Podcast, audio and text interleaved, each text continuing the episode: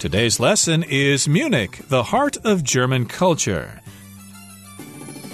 Hi, everybody. My name's Roger. And my name is Kiki. And today we're going to continue talking about Munich, which is an important city in Germany. There are other cities to visit in Germany, of course, but hey, the one that's more traditional, the one that's got the nice architecture and some great uh, sights to see is Munich, and that is the heart of German culture. We told you about some of the things you can check out in Munich last time, didn't we, Kiki? Yes, we did. And this included Mary's Square. It's a lot of walking walking for travelers to do, and they can see the new town hall where they have a mechanical clock called the Glockenspiel, and the Glockenspiel plays beautiful music by Brahms and Wagner.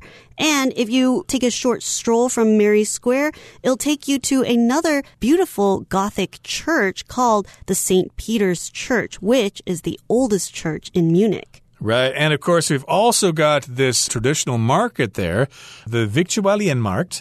That's where you can uh, snack on all sorts of traditional Bavarian foods like sausages, pretzels, and cheese. And of course, there's a big pedestrian shopping zone which covers several streets, so you can walk around and not be worried by being run over by a Volkswagen or a BMW or an Audi or a Mercedes Benz. But uh, of course, there are lots of other things to check out in Munich, so let's find out what some of those places are.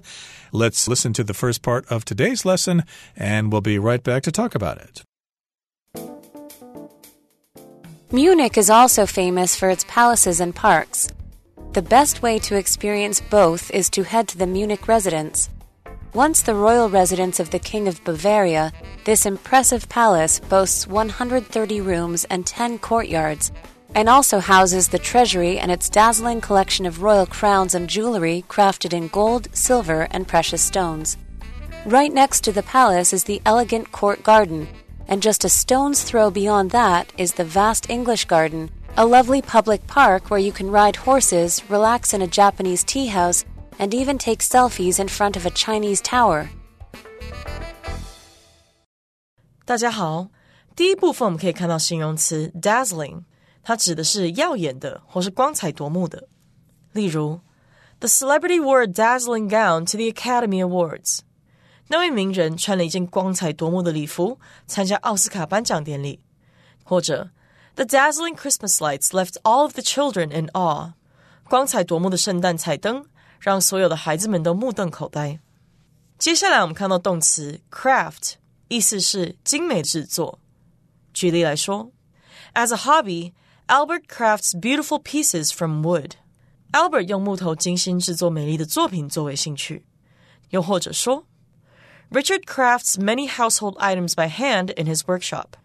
Richard 在他的工作室亲手制作许多家用品。另外，这个字也可以当做名词，表示手工艺品或是工艺。例如，There is a crafts fair at the exhibition center this Saturday。这个星期六在展览中心有一个手工艺品展。再看一个例子，Sheila learned the craft of pottery making from her grandfather。Sheila 从她爷爷那里学到制作陶器的工艺。再来，我们看到单字 elegant，它是形容词。指的是高雅的或是优雅的。例如，Clarissa is known for her elegant sense of style。Clarissa 以品味优雅为人所知。或是，Jamie's outfit was simple and elegant。Jamie 的打扮简约且雅致。接下来我们看到形容词 vast，它的意思是巨大的、广阔的或是广大的。例如，Vast parts of the forest were destroyed in the fire。 这片森林的大片区域在大火中被摧毁了，或是 A vast majority of customers left the restaurant a positive review。绝大多数的顾客为这家餐厅留下正面的评价。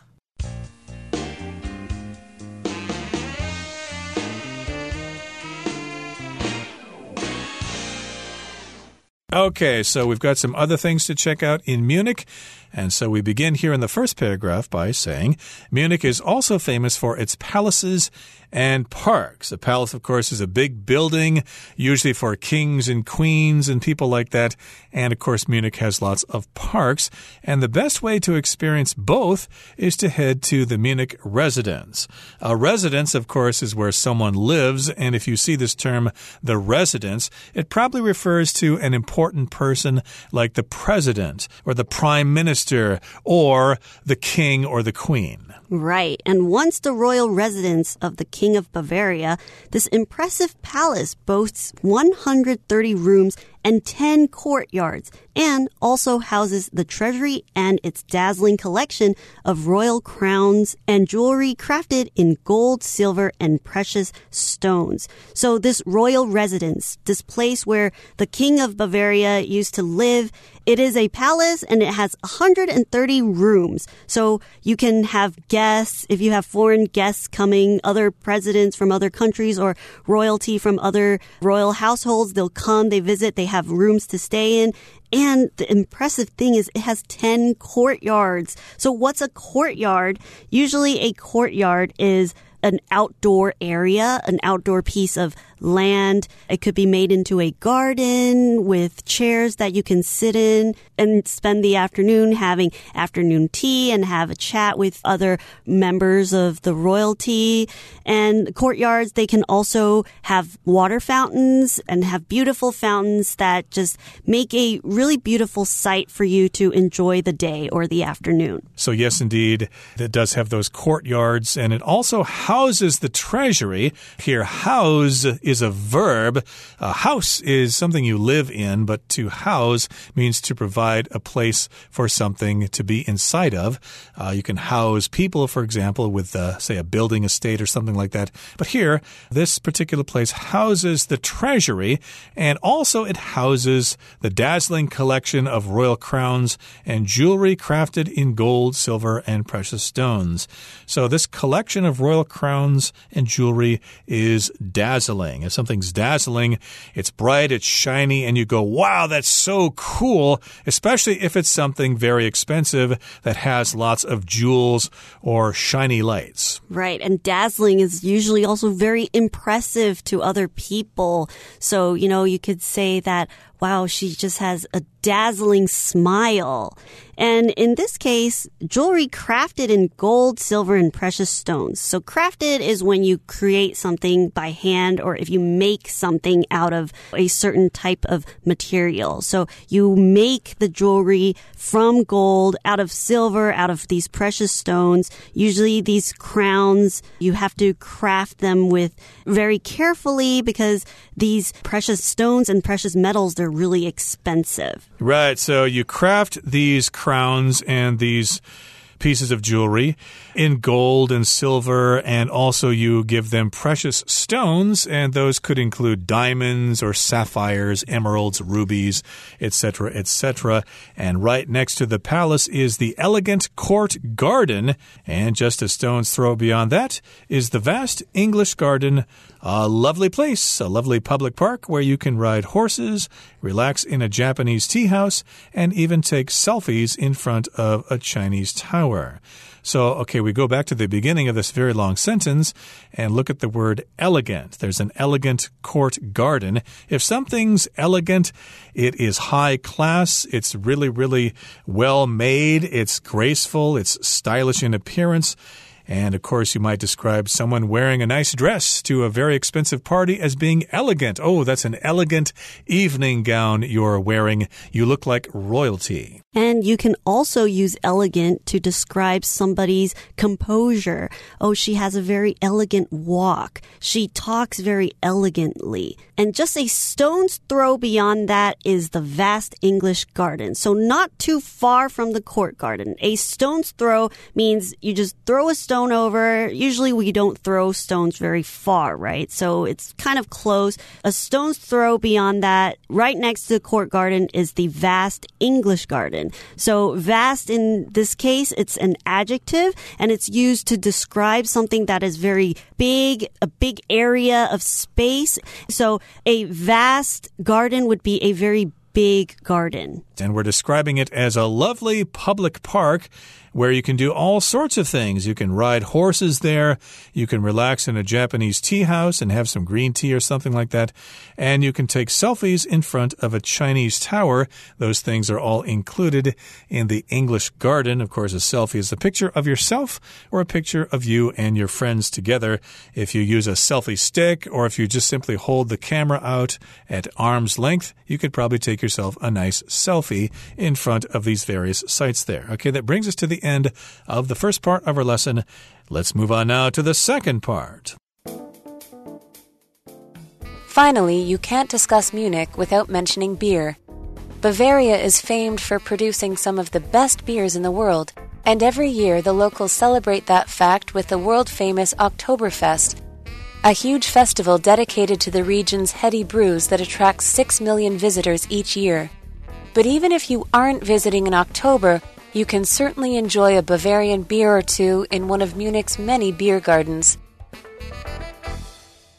第二部分我们看到形容词 famed，它的意思是闻名的或是着名的。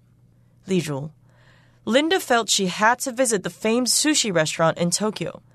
Linda 觉得自己一定要造访东京那家有名的寿司餐厅。也可以说，The famed actor retired from the stage. 那位知名演员从舞台界退休了。接下来看到单字 dedicate，这个字是动词，它有把时间、精力等专门用于献给或是致力于的意思。例如，Kate dedicated most of her free time to working with animals at the shelter. Kate 把她大部分的空闲时间奉献在收容所里的动物上。又或者是 Sandra's business is dedicated to providing the highest standards of customer service. Sandra 的公司致力于提供最高标准的顾客服务。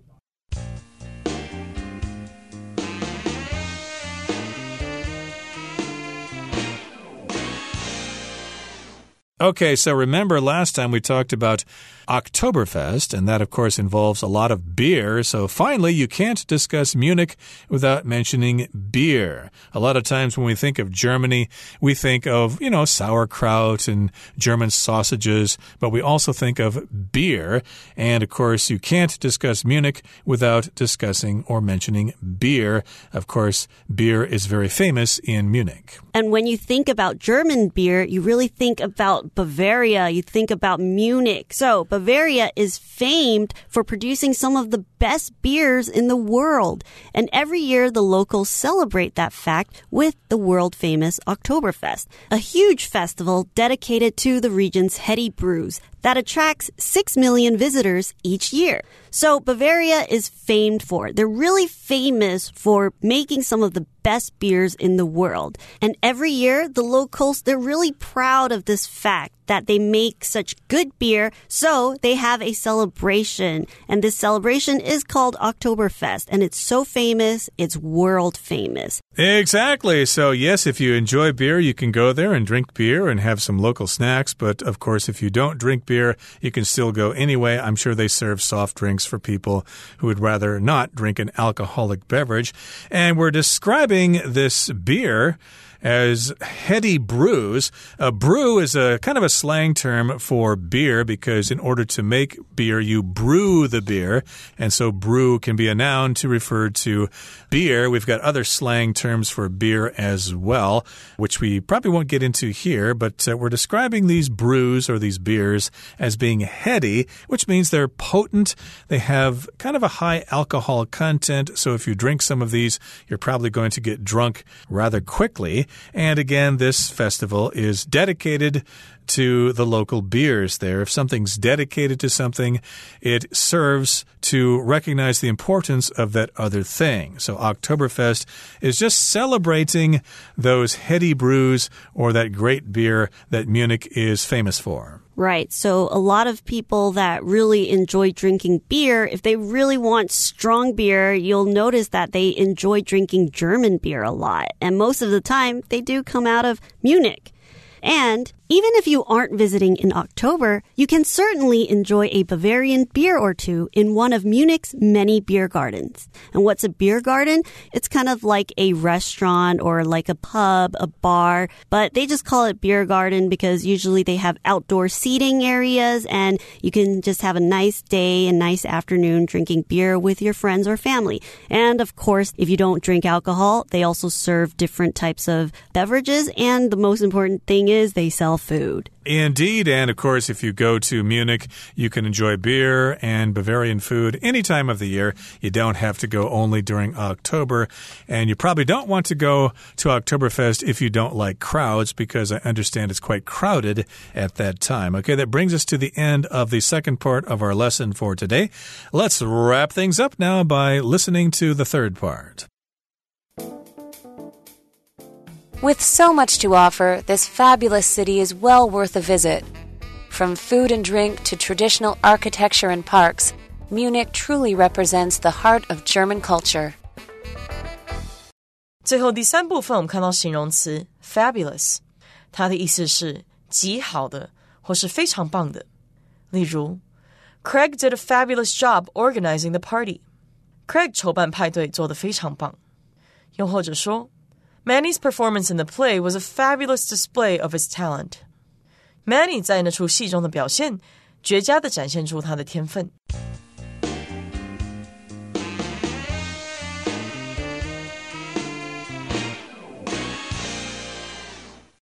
Okay, so we wrap things up in today's lesson. We say, with so much to offer, this fabulous city is well worth a visit. So, yes, indeed, because it has so much to offer, because there are so many things to check out, there are so many things to do, therefore, this fabulous city is worth a visit. It's not going to be a waste of your time to go to Munich. You won't regret it. We're describing this as a fabulous city. Now, if something's fabulous, it's really wonderful, it's really outstanding. Isn't that right, Kiki? Right. And you can could also describe somebody as being very fabulous as well. You could describe somebody that's really fashionable and say his fashion sense is just fabulous or the way he sings is just fabulous. So you're really describing somebody as being really amazing or being really good at something. Exactly. So it's well worth a visit. You won't waste your time going there. Ask your travel agent to make some arrangements for you or travel there yourself. Pack up your backpack and head there, especially during the summer. Of course, the weather's nice then. But I suppose you could go to Munich in the winter. There might be some ski resorts nearby there. You could try skiing and still check out the sites there in Munich as well. And we've got a range of things to check out. We've got food and drink. So from food and drink to traditional architecture and parks, Munich truly represents the heart of German culture. So again, we've got a range of things here from something to something, and we're talking about various kinds of food in Germany, there, at least in Munich. And we did mention some snacks there, uh, like uh, Bavarian sausage and pretzels and uh, other delicacies from Munich. Are there any other kinds of German food that we can talk about, Kiki? Well, I guess uh, sauerkraut is something that a lot of people, even in Taiwan, they really enjoy eating. Indeed. It's quite sour, it's quite tasty, and it actually tastes good on sausages. And of course, uh, I think uh, Germany and Munich are both known for their pastries. I think you can get some great German bread there. Although, don't uh, think you can get some German chocolate cake there. I think that's an American invention. They have different kinds of cake there. They'll probably laugh at you if you ask for a piece of German chocolate cake. Again, that's something that was made in the U.S. And yes, indeed, we've got a range of stuff here. You got food and drink, which includes the beer. And also, we talked about the Gothic architecture, right? Especially Glockenspiel there, the uh, new town hall, and other places as well. And St. Peter's Church, which is also of Gothic architecture. And usually, when you go to other cities in Germany, they're more modern. You know, you see more modern buildings, skyscrapers. But when you go to Munich and why it's been described as the heart of German culture. You go there and you really get a sense of being brought back in time. You get to feel what it was like, you know, to be in the old days of German culture and really immerse yourself, really put yourself in experiencing the full German culture. Because like we mentioned, being able to taste local foods at the Viktualienmarkt, where local farmers, they'll produce some of the local delicacies and bring it to the market and sell it.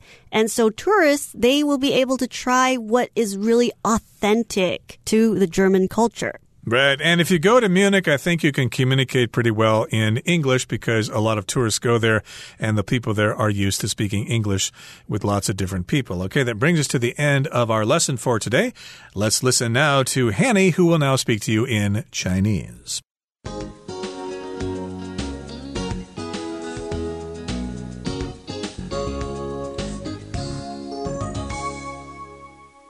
各位同学，大家好，我是 Hanny。我们来看今天的文法重点。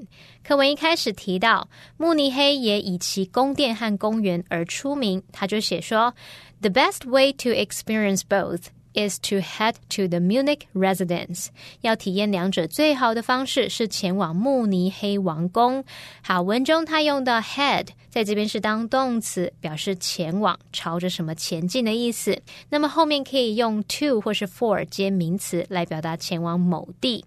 好，那么 head 其实它后面通常会接介系词或者是副词，像我们说 head north 就是往北走，朝北方前进；head home 就是回家；head back 是回去。那如果是用 head back to 加上名词，就可以表达回到某地的意思。那我们这边来造两个例句：They left the restaurant and headed for the movie theater。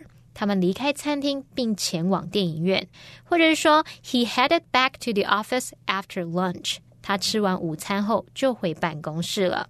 那我们再补充一下，用 be headed 或者是 be heading 都可以表达正在前往的语义。所以，如果我们问说 Where are you headed？或者是 Where are you heading？意思就跟 Where are you going 是一样的，表示说你现在要去哪里呢？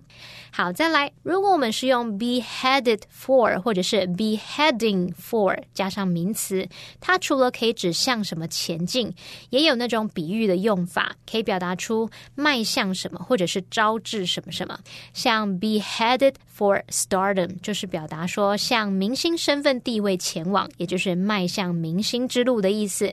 举例来说，If you keep spending more than you earn。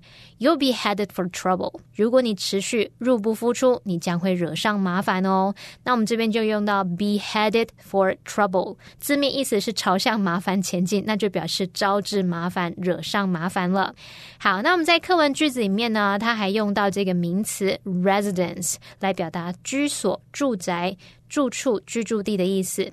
那如果把字尾 e n c e 改成 e n t，变成 resident，就是居民、住户或是居住者。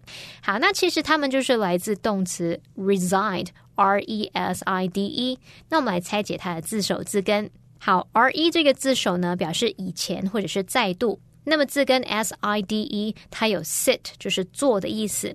那从以前呢，就一直坐在那边，待在那边，存在于某处。我们用这个方式，也许可以联想到 reside，它有居住啊、定居或是存在于什么什么的意思。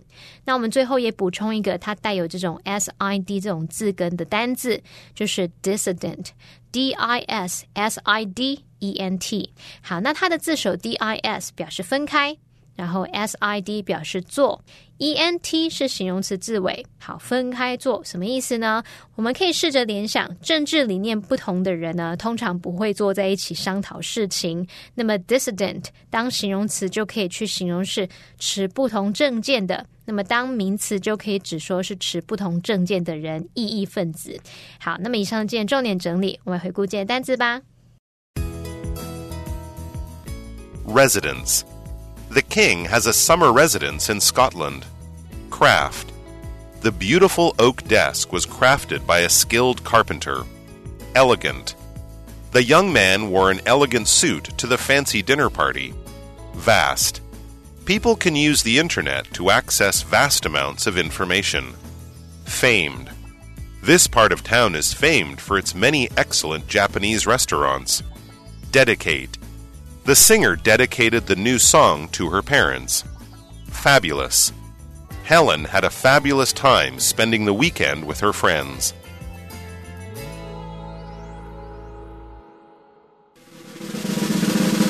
Discussion starter starts now.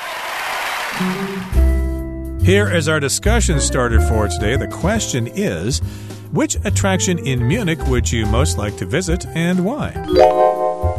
Well, Roger, I think I'm really interested in going to check out the Glockenspiel because, like I mentioned earlier, to be able to see such Gothic architecture, but at the same time to have a waltz playing and then these wooden figures dancing around, I feel like that's going to be a really interesting and beautiful sight. Well, I would definitely want to check that out, but the attraction I'd most like to see is that stained glass church, the church that has the stained glass in there. I really like those different kinds of colors, even though I'm not a particularly religious person, but still, those scenes depicted in the stained glass would be really cool to look at, and I could probably spend several minutes checking it out. Well, that brings us to the end of another edition of our program, and please make sure you join us again next time. From all of us here, I am Roger. I am Kiki. See, you next time.